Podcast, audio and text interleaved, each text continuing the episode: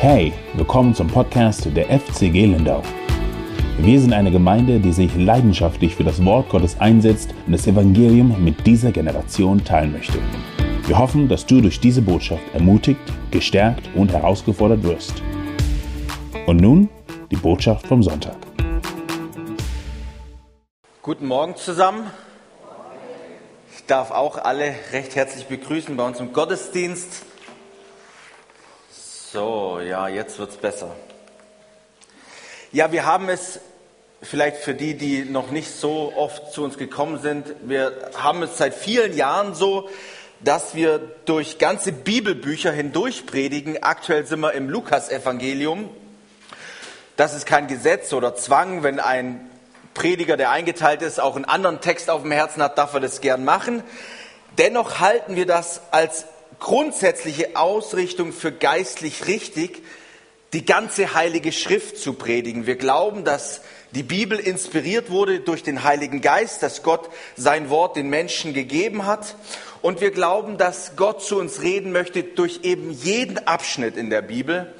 Und deswegen gehen wir auch ganz gründlich durch Bibelbücher hindurch. Wir glauben nicht nur, dass Gottes Wort die absolute Wahrheit ist und die alleinige Wahrheit, wir glauben auch, dass sie selbstgenügsam ist. Das bedeutet, dass die Bibel alleine ausreicht. Dort sind alle Wahrheiten drin, die wir für unser Leben brauchen. Dort ist auch alles gesagt, was Gott uns übermitteln möchte und was wichtig ist zu wissen. Und deswegen ist es sehr gut, sie auch chronologisch auch durchzupredigen oder so ganze Bücher. Und man kommt auf Bibelabschnitte, die man als Prediger sich niemals rausgesucht hätte zu predigen.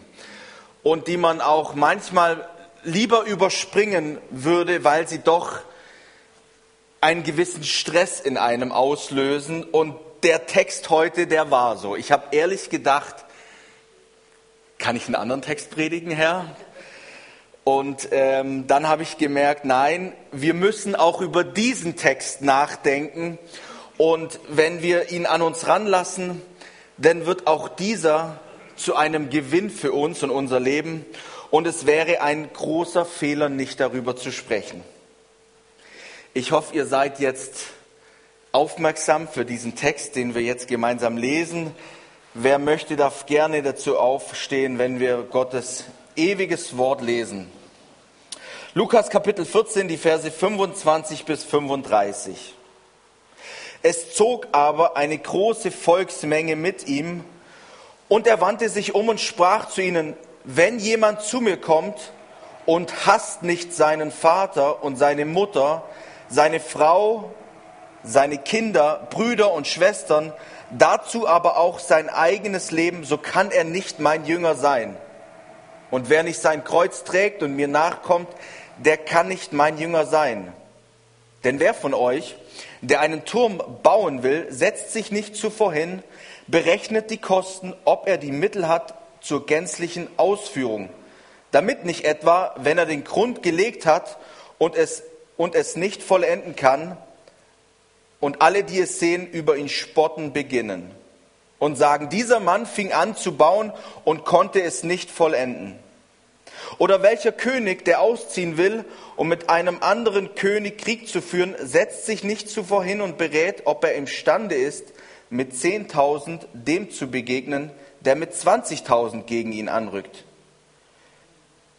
Wenn aber nicht, so sendet er, solange jener noch ferne ist, eine Gesandtschaft und bittet um die Friedensbedingungen so kann auch keiner von euch mein Jünger sein, der nicht allem entsagt, was er hat.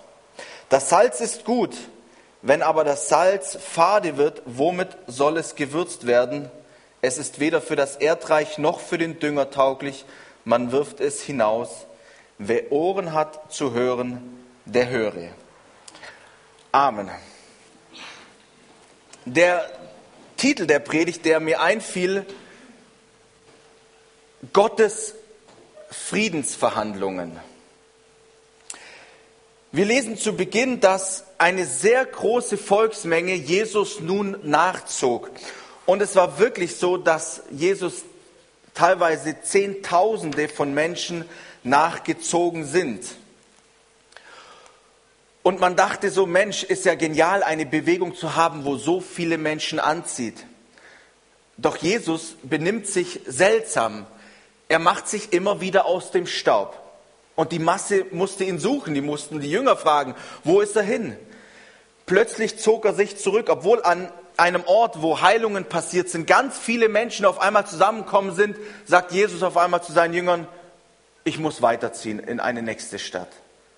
Wir denken, was ist das für eine Strategie, die er da hat? Aber es wird deutlich, dass Jesus niemals Interesse hatte an Schaulustige. Es war einmal so, er heilte jemand und er sagte ganz eindringlich zu dieser Person, er darf es niemand sagen wer ihn geheilt hat, weil er einen Dienst hatte und er wollte nicht, dass eine, eine fromme Masse in ihrer Oberflächlichkeit ihm in seinem Dienst im Wege steht. Und in unserem heutigen Bericht sagt Jesus etwas, um Menschen ja wirklich abzuschrecken. Er, er kümmert darum, durch diesen Abschnitt, dass wirklich nur noch Menschen, die es wirklich ehrlich meinen und auch tief bereit sind, über seine Worte nachzudenken, dass die bei ihm bleiben. Und dann lesen wir auch in der Bibel, dass es heißt, und plötzlich verließen ihn viele. Weil Jesus so manches gesagt hat, wo den Leuten wirklich so gegen den Strich ging, dass sie gesagt haben, dem wollen wir nicht mehr länger zuhören. Und genau das wollte Jesus sogar erreichen. Wenn jemand zu mir kommt und hasst nicht seinen Vater und seine Mutter, seine Frau und Kinder, Brüder und Schwestern, dazu auch sein eigenes Leben, so kann er nicht mein Jünger sein. Wer nicht sein Kreuz trägt und mir nachkommt, der kann nicht mein Jünger sein. Ich meine, oberflächlich betrachtet könnte man gehen und sagen, Jesus sagt, wir sollen unsere Eltern hassen die eigene Frau hassen, die Kinder hassen. Von dem braucht man nichts mehr weiter hören. Und dann muss man innehalten und sagen, okay, Jesus, was meinst du da damit? Wir wissen, das fünfte Gebot heißt, wir sollen Vater und Mutter ehren. Jesus sagte selber, liebt eure Nächsten und er geht sogar noch weiter. Er sagt, liebt eure Feinde. Aber die eigenen Eltern und die Kinder sollen wir hassen. Und hier ist es eben genau darauf zu achten, in welchem Zusammenhang er es sagt. Vielleicht noch ein, eine Parallelstelle, die hilft uns, diesen Text besser zu verstehen. Matthäus Kapitel 10, 37, dort heißt es, wer Vater oder Mutter mehr liebt als mich, der ist meiner nicht wert. Und wer Sohn oder Tochter mehr liebt als mich, der ist meiner nicht wert. Und wer nicht sein Kreuz auf sich nimmt und mir nachfolgt, der ist meiner nicht wert. Und wer sein Leben findet, der wird es verlieren. Und wer sein Leben verliert um meinetwillen, der wird es finden. Dieses Wort hassen kann auch übersetzt werden mit verabscheuen oder eben weniger lieben. Und wichtig ist der Zusammenhang. Die einleitende Verse sagt Jesus, wer zu mir kommt. Bedeutet, wer auf dem Weg zu Jesus ist, wer zu ihm kommen will und geistlich gesprochen, wer sein Jünger werden will, der muss Dinge in seinem Leben, die ihn davon abhalten wollen, weniger lieben, verabscheuen, ja sogar hassen. Schaut, Jesus redet hier zu Juden und stellt euch vor, dort gibt es eine Familie, und dort ist der Vater ein sehr angesehener Pharisäer. Durfte in der Synagoge vielleicht sogar lehren. Er war im Rat der Ältesten. Und wir wissen, dass die Pharisäer Jesus hassten. Und jetzt hat der Pharisäer einen Sohn. Und der gewinnt Jesus lieb. Er sagt, ich will diesem Jesus nachfolgen. Ich will sein Jünger sein. Ich will ihm mein Leben anvertrauen. Was passiert in dieser Familie auf einmal? Der Vater wird zu ihm kommen und sagen, wenn du diesem Jesus nachfolgst, dann wirst du verstoßen, du bringst Schande über uns als ganze Familie. Die Mutter wird, weil sie vielleicht eine gute Beziehung haben zu seinem Sohn, mit Tränen kommen und sagen, was tust du deinem Vater an? Er verliert sein Ansehen in der Synagoge, in der Gesellschaft, weil du diesem Jesus nachfolgst. Hast du uns so sehr als Eltern, dass du diesem Jesus nachfolgst? Und was muss dieser, Jesus, was muss dieser Sohn tun, um das ewige Leben zu bekommen von Jesus? Er muss bereit sein, alles aufzugeben. In unserer Zeit, vielleicht bekehrt sich einer, wir wissen, dass wir auch Dienste unterstützen, die in muslimischen Ländern sind. Was ist, wenn dort sich einer bekehrt? Für ihn bedeutet es in einem muslimischen Land, wenn er Christ wird, dass sein Leben in Gefahr ist. Und er muss sein eigenes Leben hassen, nur um Jesus nachzufolgen. Und so können wir diesen Text einordnen. Wir müssen uns klar machen, wenn wir Jesus nachfolgen, bringt es Spannungen in unser Umfeld. Nun, wir leben in einem Land, das ein christliches Abendland ist. Da muss wohl niemand um sein Leben fürchten, wenn er Christ wird oder ein Jesusjünger. Aber auch in unserer Zeit, was kann dies an Spannungen bringen? Geht mal eure eigene Familiengeschichte durch. Wer musste seine Familie aufgeben oder gute Beziehungen aufgeben, nur um Jesus nachzufolgen? Und dies meint Jesus eben, man muss die Sicherheit dieser Beziehungen auch bereit sein, nur um ein Kind Gottes zu werden, auch aufzugeben. Und deswegen ist es so ein großer Segen, wenn ganze Familien Jesus nachfolgen. Dass nicht auf einmal in einer Ehe entsteht, dass einer Jesus nachfolgen will und der andere sagt, ich will mit Jesus nichts zu tun haben. Und das ist ein großer Konflikt, wo viele Christen wirklich in ihrem Leben haben. Aber auch das hat Jesus vorausgesagt. Er sagte, vielleicht könnt ihr euch erinnern an die Predigt, die Daniel Justus hier gehalten hat, Lukas Kapitel 12, 49. Meint ihr, dass ich gekommen sei, Frieden auf die Erde zu geben? Nein, sage ich euch, sondern vielmehr Entzweiung. Denn von nun an werden fünf in einem Haus entzweit sein, drei mit zweien, zwei mit dreien, der Vater mit dem Sohn entzweit und der Sohn mit dem Vater, die Mutter mit der Tochter und die Tochter mit der Mutter, die Schwiegermutter mit der Schwiegertochter und die Schwiegertochter mit der Schwiegermutter. Das ist eine, ein Haus, ein gottesfürchtiges Haus und die Eltern wollen ihre Kinder gottesfürchtig erziehen. Und die Kinder kommen in die Pubertät, entdecken die Sexualität und sie wollen alleine auf dem Zimmer sein. Bis spät in die Nacht. Und nun fängt der Kampf an. Sollten die Eltern nun einschreiten und sagen, du weißt, uns ist es wichtig, dass Sexualität gelebt wird in der Ehe. Du kennst es, das ist ein gottesfürchtiges Haus. Die Mutter sagt vielleicht zum Vater, ah, lass ihn, das ist so ein netter Freund. Und hier fängt der Kampf an, wo das Schwert der Nachfolge hindurchgeht. Bin ich bereit nachzufolgen, auch wenn es entgegen den Dingen ist? Ich kann mich daran erinnern, als ich Zivildienstleistender war, wir fingen an, es waren 60 neue Zivis, 40 ähm, FSJler, eine, eine große Gruppe von 100 jungen Leuten und ich wollte dazugehören. Ich wollte, ich wollte anerkannt sein bei den, bei den ganzen coolen Zivis. Und, ähm, und es ging auch ein Stück weit. Aber dann waren wir abends unterwegs und dann hatten die jungen Männer die Idee, so jetzt gehen wir in einen Stripclub. Und dann dachte ich, hm, dazugehören oder Jesus nachfolgen? Und das ist der Kampf, den man dann führt. Und deswegen sagt, und wer sein Leben verliert um meinetwillen, der wird es finden. Weiter sagt Jesus, wer mir nachfolgt, soll sein Kreuz tragen. Und das bedeutet, die eigenen Vorlieben aufzugeben, um nachzufolgen. Schaut, bei Politikern ist es ganz wichtig, dass sie ganz viele Menschen hinter sich schauen. In unserer Zeit, wenn sich ein Politiker outet, dass er ein Christ ist, und zwar, ich sag mal so, ein Jesus-Nachfolger, der die Bibel ernst nimmt, dann wird er sehr viel an Popularität verlieren. In unserer heutigen Zeit. Und er, jetzt ist bei ihm der Konflikt da.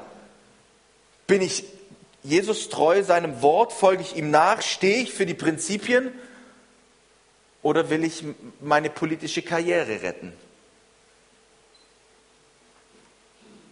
Wie schon gesagt, da ist ein Ehepaar, der eine ist gläubig, der andere nicht. Und vielleicht muss er vom Ehepartner Hohn und Spott ertragen, dass er am Sonntag in den Gottesdienst geht, dass er betet, dass er die Bibel liest. Und man muss ein Kreuz tragen.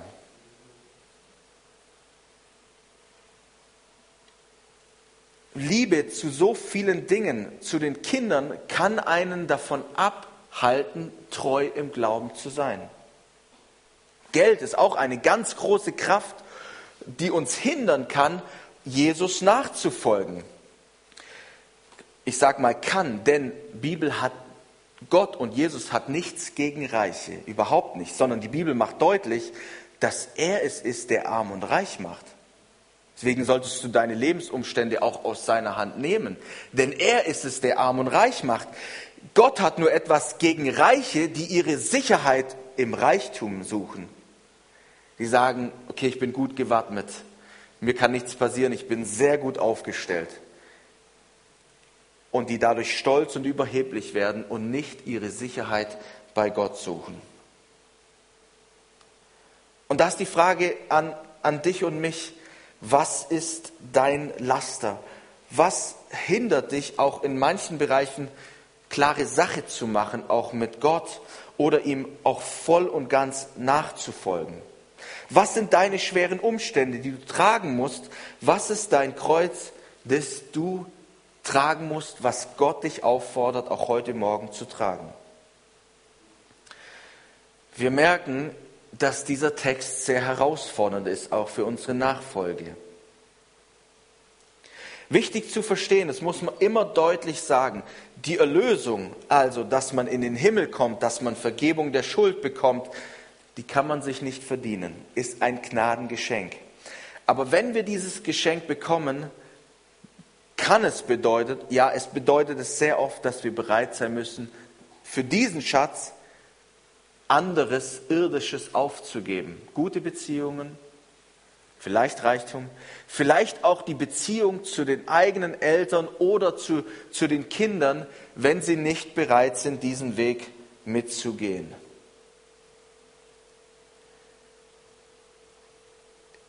Es gibt nichts so sehr wie die Familienbande, die einen aufhalten kann, Jesus ganz nachzufolgen. Und eine Familie, die in der Gänze gottesfürchtig ist, hat eine große Kraft nachzufolgen und kann gemeinsam viel Gutes tun.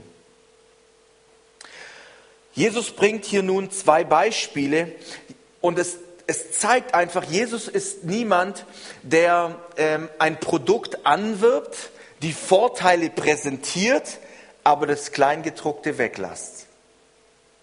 Sondern er ist absolut authentisch und er sagt zwei Beispiele. Einmal, wer einen Turm von euch bauen will, der wird doch erstmal sich hinsetzen und eine Kostenaufstellung machen. Habe ich die Mittel dazu? Habe ich die Finanzen dazu? Kann ich dies mir leisten? Oder, dass es nicht passiert, dass das Fundament gelegt ist, das Haus ist im Rohbau, der Turm ist im Rohbau und ich kann mir das Dach nicht mehr leisten. Und dann wird man verspottet. Das ist schon eine peinliche Sache, wenn dort auf einmal in der Landschaft ein, ein Fundament steht, ein Rohbau, aber es ist kein Dach drauf und es regnet rein. Und jeder weiß, der und der hat es gebaut dass euch das nicht passiert, überschlagt die Kosten. Und das sagt Jesus auch. Wenn ihr, wenn ihr wirklich mir nachfolgen wollt, berechnet die Kosten. Denkt darüber nach, was es für Konsequenzen in euer Leben bringt, was die Herausforderungen sein werden. Ein zweites Beispiel, was er sagt, ist, und dies könnte natürlich nicht aktueller sein, er sagt, dass ein König ein Herrscher und er steht kurz vor einem Krieg. Und wird er nicht seine Armee einschätzen und die des Gegners und sagen, kann ich mit meinen 10.000 Mann gegen den, der 20.000 hat, bestehen? Und wenn deutlich ist, ich bin absolut unterlegen, wäre es nicht gut, eine Gefolgschaft zu dem König zu bringen und sagen, lasst uns Friedensbedingungen aushandeln. Ich blicke da nicht mehr durch bei dem Ukraine-Konflikt. Ich weiß nicht mehr, was da geht, auch welchen Medien ich glauben soll. Putin, ist er der alleinige Kriegstreiber oder gibt es auch andere Interessen, die dort provozieren? Ist dort ein Konflikt, ein Bürgerkrieg schon lange am Laufen? Man wird ja nur noch belogen. Eines ist aber klar, bis jetzt wurde schlecht verhandelt. Denn es sind schon viel zu viele Menschen gestorben. Und es ist schon so was Krankes. Wir haben den Satz in der Schule gelernt, stellt euch vor, es ist Krieg und keiner geht hin. Und hier sind Mächtige, die sitzen in ihren Sälen, in ihren Bunkern und die, und die bringen das Leid in Familien, dass Kinder ihren Vater verlieren, weil er an die Front gehen muss und gegen Menschen kämpfen muss, die er in seinem Leben noch nie gesehen hat. Die ihm nie etwas angetan haben und er muss sie umbringen. Obwohl er mit dieser Person vielleicht zehn Jahre vorher hat er sie irgendwo im, im, am Urlaub sind sie sich am Strand über den Weg gelaufen. Und zehn Jahre später müssen sie sich gegenseitig umbringen. Und das zeigt das ganze Kranke am Krieg auch dass da wenige Mächtige über, entscheiden über das Leben von vielen. Und dahinter steckt nur einer. Das ist der Satan. Er ist ein Mörder von Anfang an. Wir leben in Zeiten, in denen die Krisen nicht mehr aufhören. Ich habe das Gefühl, ich wiederhole mich an der Stelle, aber ich bin wirklich auch innerlich beunruhigt in meinem Geist die letzten zwei Jahre, wenn ich sehe, was an Kräfte wirken in unserer Zeit. Wir haben eine Gesundheitskrise, die ja eine übertriebene Angstkrise ist. Wir haben eine Ukraine-Krise, wir haben eine Klimakrise, die die Menschen mit Mitteln bekämpfen wollen, wo wir noch nicht wissen, welchen Preis wir alle dafür bezahlen müssen. Wir haben eine Identitätskrise, Mann und Frau, was über Jahre hin gegolten hat was die Bibel gesagt und er schuf die Menschen als Mann und als Frau. Wir haben eine echte Identitätskrise. Wir haben eine aufkommende Finanzkrise. Ich meine, wer hat es noch nicht gespürt am Geldbeutel? Beim Einkaufen, beim Tanken, wenn er Strom jetzt weiter bezahlen muss, die Gaspreise. Und wir sehen alle, hier bereitet sich wirklich eine, eine, eine Inflation vor, die noch sehr viel Mangel auch hineinbringen könnte in unser aller Leben. Und dann, und das dürfte wohl auch der Grund von all dem sein, wir haben eine echte Glaubenskrise. Wie einer mal gesagt hat, der geistliche Grundwasserspiegel in unserem Land ist an, am absoluten Tiefpunkt. Während wir noch vor 70 Jahren ein, ein Grundgesetz bekommen haben unter Adenauer, das durchzogen ist von, vom jüdisch-christlichen Glauben, vom Alten Testament, in den Schulen gelehrt worden ist noch das Vaterunser beten und Psalme mussten auswendig gelernt werden vor 70 Jahren und die Sprüche, so haben wir heutzutage ein Schulsystem, was ja absolut entgegen des Familienbild ist, was die Bibel hat. Nun, man kann darüber jammern. Was bedeutet es für uns als Kinder Gottes, als Christen in dieser Zeit? Amen. Wir stellen uns aber auf schwerere Zeiten ein. Ich bin mit einigen im Gespräch, die sagen, wenn das so weitergeht, dann müssen wir enger zusammenrücken. Da müssen vielleicht Familien bereit sein, ihr Haus zu öffnen, für Menschen, die sich einfach die Miete gar nicht mehr leisten können. Aber eines ist klar, wenn die Zeiten Finsternis, finsterer werden, leuchtet das Evangelium umso heller. Und wirklich die Botschaft vom Kreuz Und die gute Nachricht, die leuchtet viel heller. Wenn ich auch sehe, was an Kräfte wirken, die Spaltungen bringen in unsere Gesellschaft, dann ahne ich, dass wir in nächster Zeit auch noch viel mit viel mehr Streit, der bis hin zum Tod gehen wird, mit viel mehr Kriegen rechnen müssen. Und wir ahnen, dass es noch sehr viel Tote geben wird in nächster Zeit.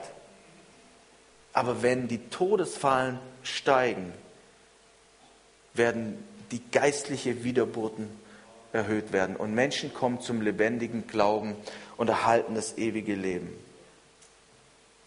Wisst ihr, wenn in den Medien Hass und Lüge und Manipulation zum Standard wird, dann leuchtet die Wahrheit der Bibel umso deutlicher. Und wir haben eine absolute Wahrheit, an der wir uns wirklich orientieren können und die immer kraftvoller wird. Und auch eines, während wir vielleicht materiell in Mangel kommen und Knappheit von Güter haben, wird der geistliche Segen überfließen. Wirklich, es werden Ströme des lebendigen Wassers hervorströmen aus Menschen in Knappheit und in Mangel. Und wir als Gemeinde, als ein kleines Licht hier in Süddeutschland, wir müssen diese Umstände annehmen. Auch aus Gottes Hand annehmen in die Umstände, in die er uns gebracht hat. Aber wir dürfen wirklich uns in die Fluten der Krisen hineinwerfen und wissen, dass wir einen missionarischen Auftrag in dieser Zeit haben, dass Menschen errettet werden. Ich habe schon zwei, dreimal hier die Geschichte von John Harper erzählt. Er war ein Prediger auf der Titanic, wollte auch überfahren, hatte seine sechsjährige Tochter dabei. Und als das Schiff anfing zu singen, nahm er seine sechsjährige Tochter, setzte sie in das Beiboot und selber fing er an zu predigen auf der Titanic. Und dann er berichtet einer, er, er hat über sein Leben gesagt, ich bin John Harpers letzte Bekehrung. Und da war ein Mann in den Fluten, der sich an, an, an Holzbalken festklammerte. Und auf einmal schwemmte es ein Mann zu ihm her, der rief ihn an und sagt, sind Sie errettet? Und er sagt, was sagt er da? Ich hänge hier am Holz. Und er sagte, haben Sie den Herrn Jesus im Leben? Haben Sie die ewige Errettung? Und sie wurden wieder durch die Wellen auseinandergetrieben und dann wurden sie wieder zusammengetrieben und dann rief der, dieser John Harper wieder zu ihm, sind Sie jetzt errettet? Haben Sie Jesus Christus angenommen? Und dieser Mann hat überlebt und hat sich bekehrt und sagt, ich bin John Harpers letzte Bekehrung. Und wisst ihr, das wünsche ich mir als eine Haltung für uns als Gemeinde in dieser Zeit, wenn die Krisen zunehmen, dass wir den Menschen zurufen, seid ihr errettet? Habt ihr Jesus in eurem Leben? Habt ihr Schuld euch losbekommen, die ihr auf euch geladen habt in, in eurem Leben und habt ihr Jesus ergriffen. Denn der Tod ist nicht das Ende eures Lebens, ihr steht danach vor eurem Schöpfer. Und dass wir dies zurufen in unserer Zeit in die Menschen hinein.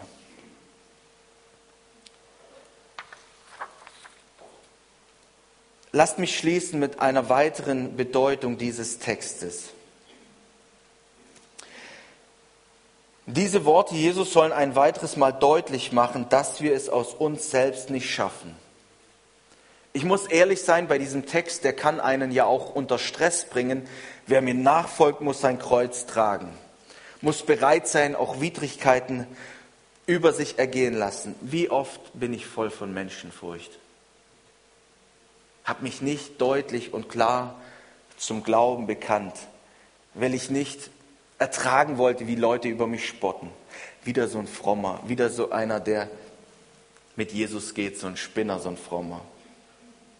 Aber auch als Prediger, als Verkündiger des Wortes, ich ring wirklich jedes Mal auch, kann ich den Text so deutlich auslegen? Kann ich ihn nicht ein bisschen sanfter euch bringen?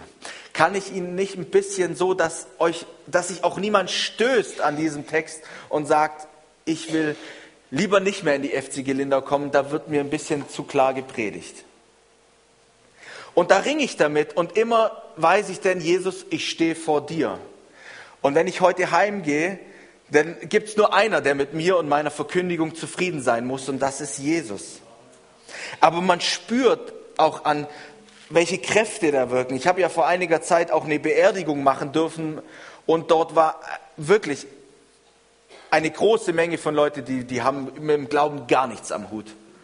Und wenn du ihnen denn erzählst von Jesus und dass wir, dass es nach dem Tod weitergeht und dass wir ihn brauchen, dann schauen dich Augen an und da wirken Kräfte, die wirklich ähm, einen fast dazu neigen, etwas seichter zu predigen. Man schafft es oft auch selbst nicht, das eigene Kreuz zu tragen. Ihr kennt die, die Vorlieben, die man hat, vielleicht auch Lieblingssünden, die man so immer wieder macht. Und man hat schon so oft gebetet, Herr, hilf mir davon loszukommen und tut es immer wieder. Und dann kann so ein Text auch Stress in einen reinbringen und sagen, oh Mann, vielleicht bin ich ja wirklich gar nicht gläubig, ich bin ja viel zu schwach. Es gibt einen Simon in der Bibel, einen Namensvetter von mir, und seine Geschichte geht mir sehr nahe. Er, er wird geheißen Simon von Kyrene. Über ihn lesen wir nicht viel, wir lesen einen Satz, soweit ich weiß, über ihn. Dort heißt es, als Jesus dort von Jerusalem nach Golgatha lief und sein Kreuz trug und immer wieder zusammenbrach, weil er physisch schon so geschwächt war, da heißt es über diesen Simon von Kyrene, und als sie ihn hinausführten, also Jesus, ergriffen sie einen gewissen Simon von Kyrene, der vom Feld kam, und legten ihm das Kreuz auf, damit er es Jesus nachtrage. Dieser Simon half ein Stück weit, ich sag mal, dem, dem menschlichen Jesus das physische, irdische Holzkreuz zu tragen. Doch in einer viel tieferen Bedeutung trug Jesus das Kreuz von Simon von Kyrene. Er trug auch seine Schuld dort ans Kreuz, auch seine Schwachheit und sein Versagen und auch seine Unheiligkeit. Und dieses Bild, dass dieser Simon ein Stück weit Jesus sein Kreuz trug, das spricht mich sehr an. Denn in mir gibt es ein Feuer, eine Leidenschaft, Jesus zu dienen und ein Stück weit in seinem Reich mitzutragen. Ich will bereit sein, Jesus alles zu geben, mein Leben. Ich will in deinem, in deinem Reich, in deinem Werk etwas mittragen. Aber wenn es um mein ewiges Leben geht, dann weiß ich, dann brauche ich einen anderen, der für mich das Kreuz trägt, der meine Schuld am Kreuz sühnt, der den Platz dort einnimmt, der eigentlich mir gegolten hätte. Und in Jesaja 53 sagt schon der Prophet in Vorschau auf Jesus, doch er wurde um unserer Übertretung willen durchbohrt, wegen unserer Missetaten zerschlagen. Die Strafe lag auf ihm, damit wir Frieden hätten und durch seine Wunden sind wir geheilt worden. Und ich muss anerkennen, ohne Jesus wäre meine Sündenschuld viel zu groß. Mein Lebenshaus könnte ich nicht fertigstellen. Ich habe mich so richtig verkalkuliert in meinem Leben. Und deswegen stehe ich eigentlich mit Gott im Krieg. Denn als ich seine Gebote gebrochen habe, war es wie eine Kriegserklärung an Gott. Und mit all meinen auch guten und frommen Werken, ich sag mal mit meiner Armee an frommen Werken, kann ich nicht bestehen gegen Gottes Armee von absoluter Reinheit, Heiligkeit und Gerechtigkeit. Und ich stehe im Krieg mit Gott. Ich habe ihm den Krieg durch, durch jedes Gebot, was ich gebrochen habe, habe ich, es, habe ich Gott eine Kriegserklärung gegeben. Nur ich muss keine Gesandtschaft diesem Gott entgegensenden. Dieser Gott hat schon seinen Sohn mit den Friedensbedingungen zu mir gesendet. Er hat Jesus auf diese Erde geschickt und er hat dort wirklich am Kreuz all meine Schuld, all meine Sünden getragen. Er hat dort alles, was zwischen mir und Gott steht, ausgeräumt und nun sagt er nur, gib nur dein Leben in meine Hand folge mir nach, glaube mir, dass ich dein Retter und Messias bin und du bist im absoluten Frieden mit Gott. Der ganze Krieg ist beendet. Und das ist das Evangelium. Das ist die gute Nachricht, dass eben Gott seinen Sohn sandte auf diese Erde. Von unserer Zeitrechnung, vor 2000 Jahren hat Jesus gelebt, hat dort am Kreuz alles vollbracht, damit wir ewig bei ihm sein können. Und Jesus dort am Kreuz, kurz bevor er starb, rief er ja aus, es wird einmal übersetzt mit, es ist alles vollbracht. Aber es meint eigentlich, es ist alles bezahlt. Die ganze Schuld, alles Versagen ist bezahlt. Und das ist eine sehr wichtige Wahrheit auch für, für, für Menschen, die schon sehr lange mit Jesus unterwegs sind. Es ist alles bezahlt.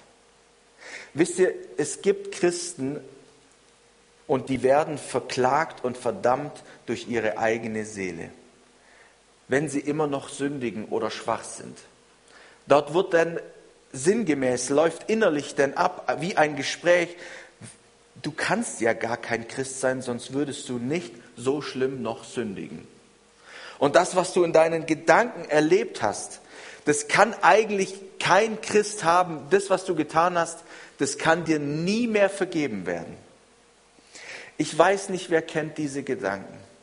In der Seelsorge habe ich es immer wieder erlebt, und hier redet Paulus auch von, von, von teuflischen Pfeilen, die Gedanken wie in unser Herz schießen können, unsere Gedanken, dass gesagt wird, das, was du jetzt getan hast, das kann dir nie mehr vergeben werden. Das ist schlimmer als das, was alle anderen bisher gemacht haben. Ich habe so oft selber erlebt, aber auch in der Seelsorge Menschen gehabt, die mir gesagt haben, diese Sünde kann Gott mir nicht mehr vergeben. Kann er mir nicht mehr vergeben. Und die Seele verklagt einen dann.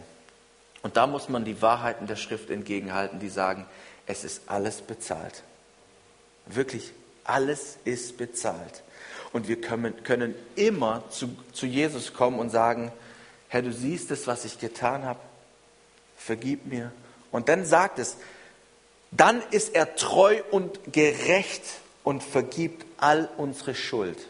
Und sein Blut reinigt uns auch von aller Ungerechtigkeit. Jesus trug mein Kreuz. Jesus hat bezahlt am Kreuz für alles und Jesus hat eben diese Friedensbedingungen jetzt dabei. Und einmal wurden die Apostel gefragt, was müssen wir tun, um gerettet zu werden? Und dann sagten sie, sprachen, glaubt an den Herrn Jesus Christus, so wirst du gerettet werden, du und dein Haus.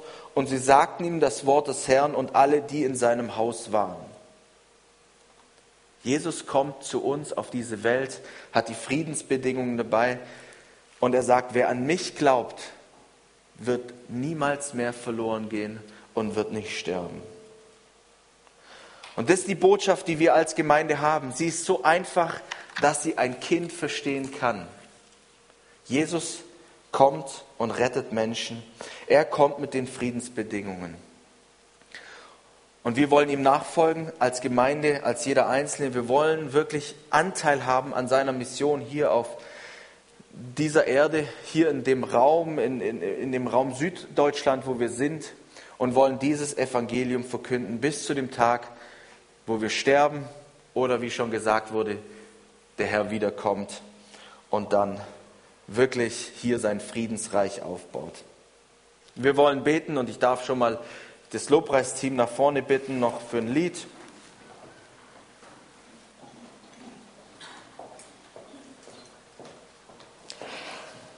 Herr Jesus, wir danken dir für dein Wort.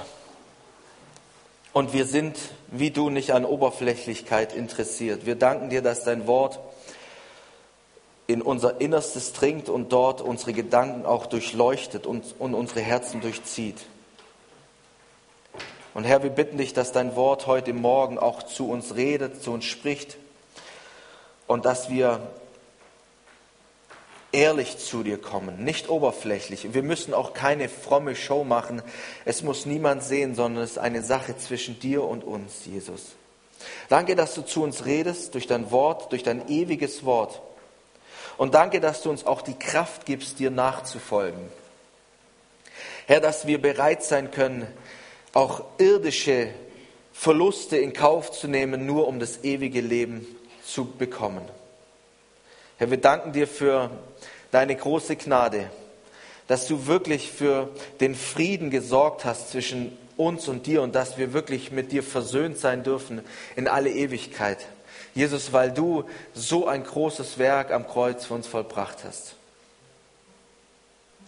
Und Herr, wir wollen als Gemeinde Salz und Licht sein. Wir wollen nicht an Salzkraft verlieren in unserer Zeit, nur weil es uns schwerfällt, uns ganz zu dir zu stellen, sondern wir wollen deine Wahrheit hochhalten, dein altes und ewiges Evangelium. Herr, und wir bitten dich, dass du uns Türen der Mission öffnest, wirklich, dass Menschen zum Glauben kommen. Herr, dass wir einen Mut haben wie dieser John Harper, dass wir selbst in, Todes, in unserer Todesstunde noch dein Evangelium verkünden dürfen, denn unser Leben haben wir dir gegeben und deswegen auf alle Zeit gewonnen. Halleluja. Gelobt sei der Name Jesus in alle Ewigkeit. Amen. Wir hoffen, dass das Wort Gottes in dein Leben gesprochen hat. Danke fürs Zuhören und vergiss nicht, unseren YouTube-Kanal zu besuchen. Du findest uns auch auf Instagram, Facebook und natürlich auf unserer Website www.fcg-lindau.de. Bis nächste Woche, wenn wir wieder in das lebendige Wort Gottes eintauchen. Tschüss.